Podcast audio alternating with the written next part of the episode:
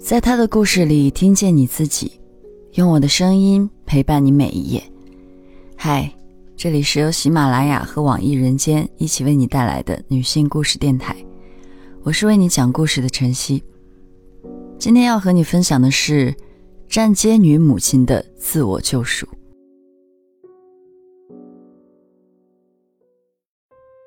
母亲来到北京的时候，曾想象无数种以后的生活。但没想到自己日后会变成站街女。她知道自己丧失了尊严，但仍然渴望被救赎。这是母亲的故事，也是我第一次讲给别人听。母亲在一九七零年出生在一个贫困的山村里，迫于生活的重压，亲姥爷把出生没几天的母亲送了人。以求这个孩子不至于饿死，但母亲体谅不了老父亲的这份心，以至于在后来的几十年里，即使住在同一座山上，也不曾相见。所以，在我眼里，姥爷和姥姥从小就是指母亲的养父养母。把母亲抱回家后，姥爷五年内生了俩儿子。舅舅们的出生给家里增添了不少喜悦，同时也让本来就不宽裕的家庭更加艰难。因为家里穷，母亲只上了一年多的小学就退学了。可她后来一直都很爱看书，她每天起早贪黑，就是为了能在农活里挤出一点时间，拿着舅舅们的课本自学。可是这样的日子也只持续到了母亲十六岁，因为舅舅们都相继退学了，再没有新的课本。也是在这一年，母亲拿着几十块钱，跋山涉水到了北京。对于他这个决定，家里人是不同意的。一来家里活多，少不了母亲这个劳力；二来还是因为没钱。最后，还是太姥姥拿出自己的私房钱，偷偷塞给了母亲。就这样，母亲背着姥姥姥爷偷偷离开了这个家。光下山，他就走了六七个小时。到了滦平，他和十来个人一起挤上一辆小面包车进了京。他本打算等挣到足够的钱再回去读书，但外面的世界。并不是他想的那样。起初，他只能找到刷盘子这样的工作，每天从早上六点干到晚上十一二点，一个月下来到手的工资，扣除生活费和给姥姥姥爷寄回去的，几乎所剩无几。后来有人给母亲介绍了一份酒店的工作，可活干得越得心应手，母亲心里越难受。他发现自己想要读书的梦想，正一点点消磨。一次偶然的机会，母亲认识了一位朋友，他给母亲介绍一份收入高、相对自由的工作，唯一的要求是要懂得忍耐。母亲第一次走进夜总会就被吓住了，空气中弥漫着烟酒的味道，男男女女纠缠着往外走，可后悔已经来不及了。他早就签下了一份含糊不清的合约。刚刚十八岁的母亲，想不到自己第一次摸到胭脂水粉，居然是为了做那种事。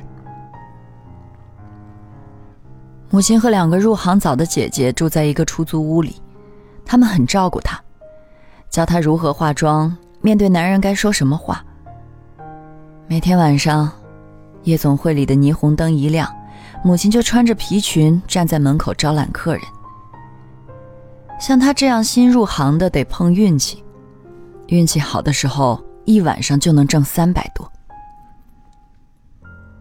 母亲是几年后在夜总会里遇到父亲的，父亲比他大十五岁，那时他刚刚出狱，也没什么正经工作，走到哪里都有人喊声哥。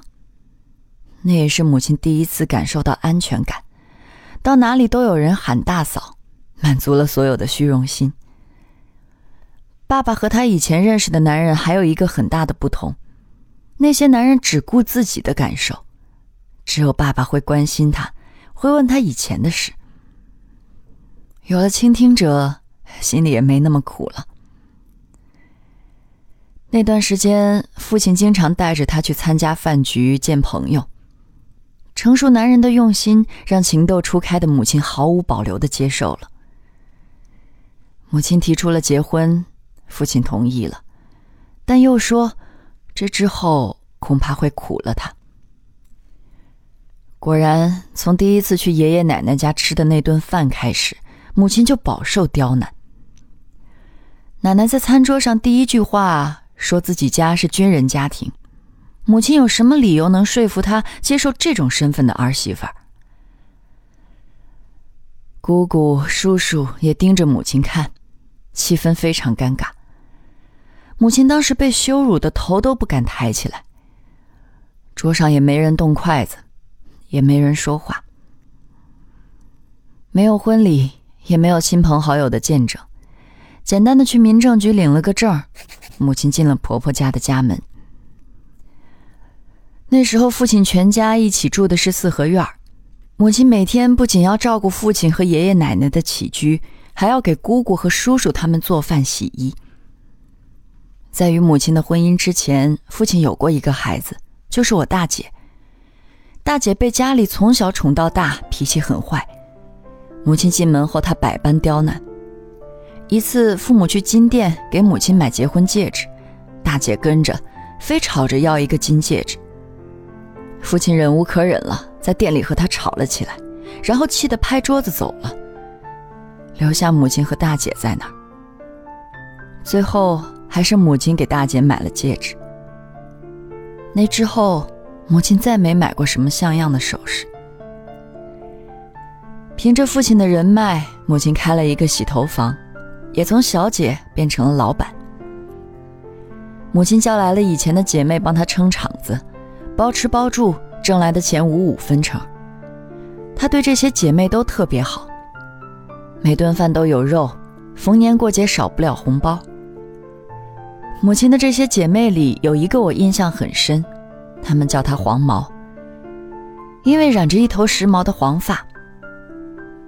她老家是贵州的，跟着男朋友一起出来，男朋友挣不到钱，她就出来做这行养他。有一次，黄毛在别人的店里受了客人的气，被老板娘赶了出来。她男朋友还打了她一顿。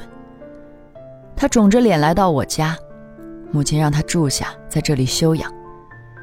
后来她男朋友喝多了找来要带她走，母亲一边拽着那个男人的手，另一只手抄起吹风机就砸了下去。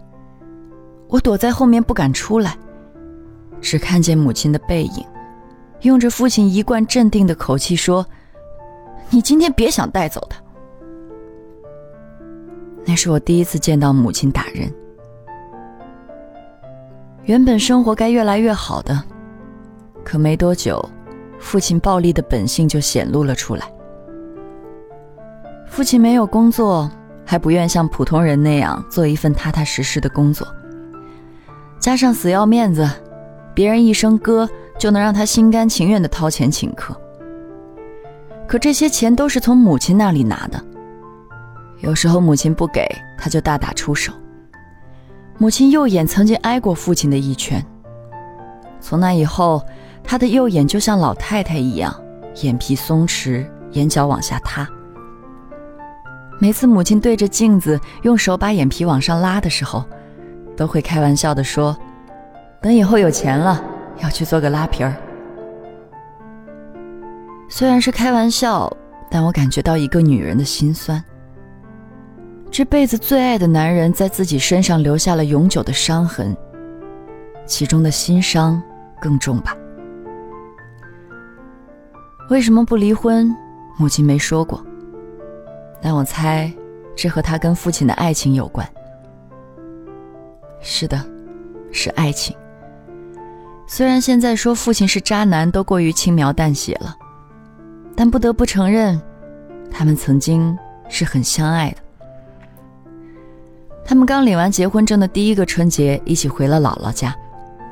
那年冬天大雪封山，没有车往山里拉人，只能让车稍一程，然后再自己走。那天的雪已经厚到了膝盖，但两个人一路上有说有笑，并不觉得辛苦。就这样，从早上七点走到了中午。回到姥姥家，姥爷死活不认父亲这个女婿。但此时的母亲已经学会了和养父叫板，倔强的表示非他不嫁。那顿不愉快的午饭还没吃完，父亲就把身上的七千块钱拍在了桌子上，带着母亲扬长而去。从山上走到山下，从正午走到天黑，两个人又互相搀扶着走回了镇上。后来，真正让母亲下定决心和父亲离婚的原因是我。父亲本来不想再要一个孩子，但是母亲不一样，丈夫不贴心，就想用一个孩子填补空虚，然后就怀上了我。在母亲怀我六个月的时候，父亲居然还想要带她去做引产，但在母亲的抵抗下，父亲也撒手不管了。生我的时候，母亲是一个人去的医院。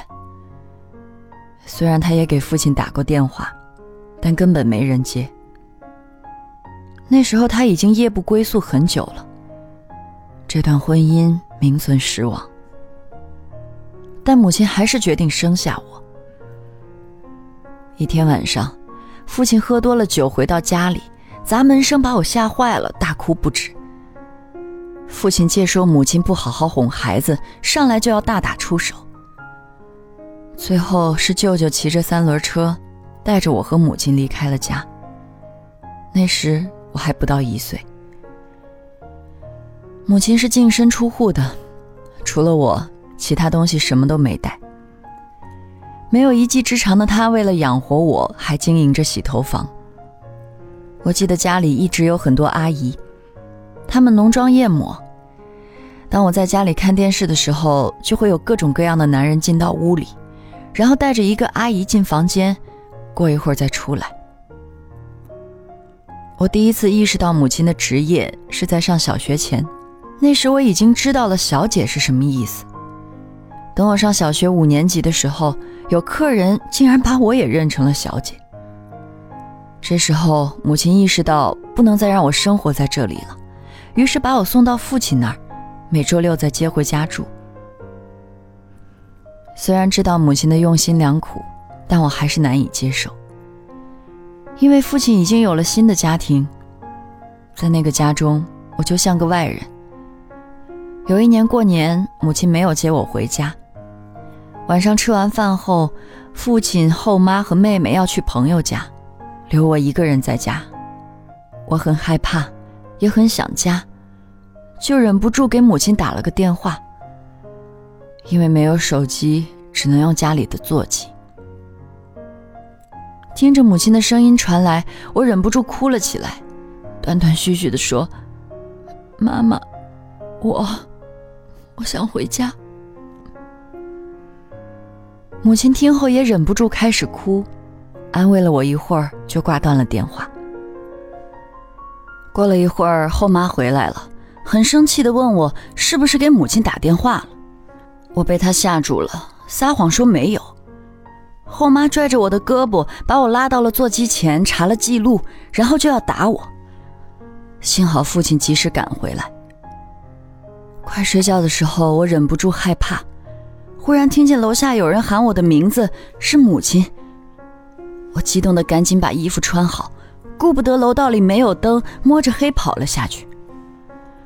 后来才知道，母亲挂了电话之后，却把所有事情推掉，赶来接我了。这样的生活一直持续到我上初中，后妈也忍受不了父亲，带着妹妹跑了。父亲颓废了好久。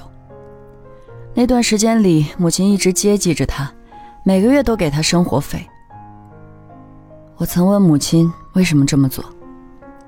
母亲说自己也是有痛苦经历的人，在她处于痛苦边缘的时候，父亲出现了。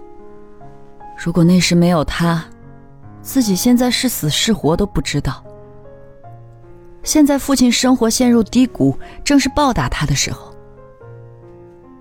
后来，父父亲终于找到了一份工作，不能再照顾我了，于是母亲又把我接了回去。母亲转行是迫不得已的，但也是满心欢喜的。那是我初二的时候，有一天正在里屋打游戏，门外照常有人敲门，紧接着就有人大吵大闹。我听到外面有人大喊：“蹲下，都蹲下！”这次之后，母亲遣散了阿姨们，手机号也换了，我们搬了家。虽然母亲只能找到一份月薪一千多的工作，但好在有点积蓄，我们两个人相互依靠，日子过得勉勉强强。每次我们感叹柴米油盐又涨价了的时候，母亲都会问我，喜欢以前的生活还是现在的生活？我都会说更喜欢现在的生活，但我不否定以前的生活，也不会否定母亲以前所做的一切。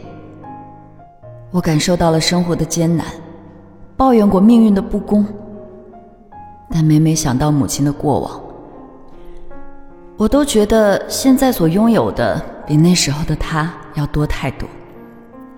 而我现在所拥有的，都是母亲一点一滴积攒下来的。今天的故事就分享到这儿，感谢你的收听，欢迎在音频下方留下你的感受和故事，与千万姐妹共同成长，幸福相随。我是晨曦，下期见。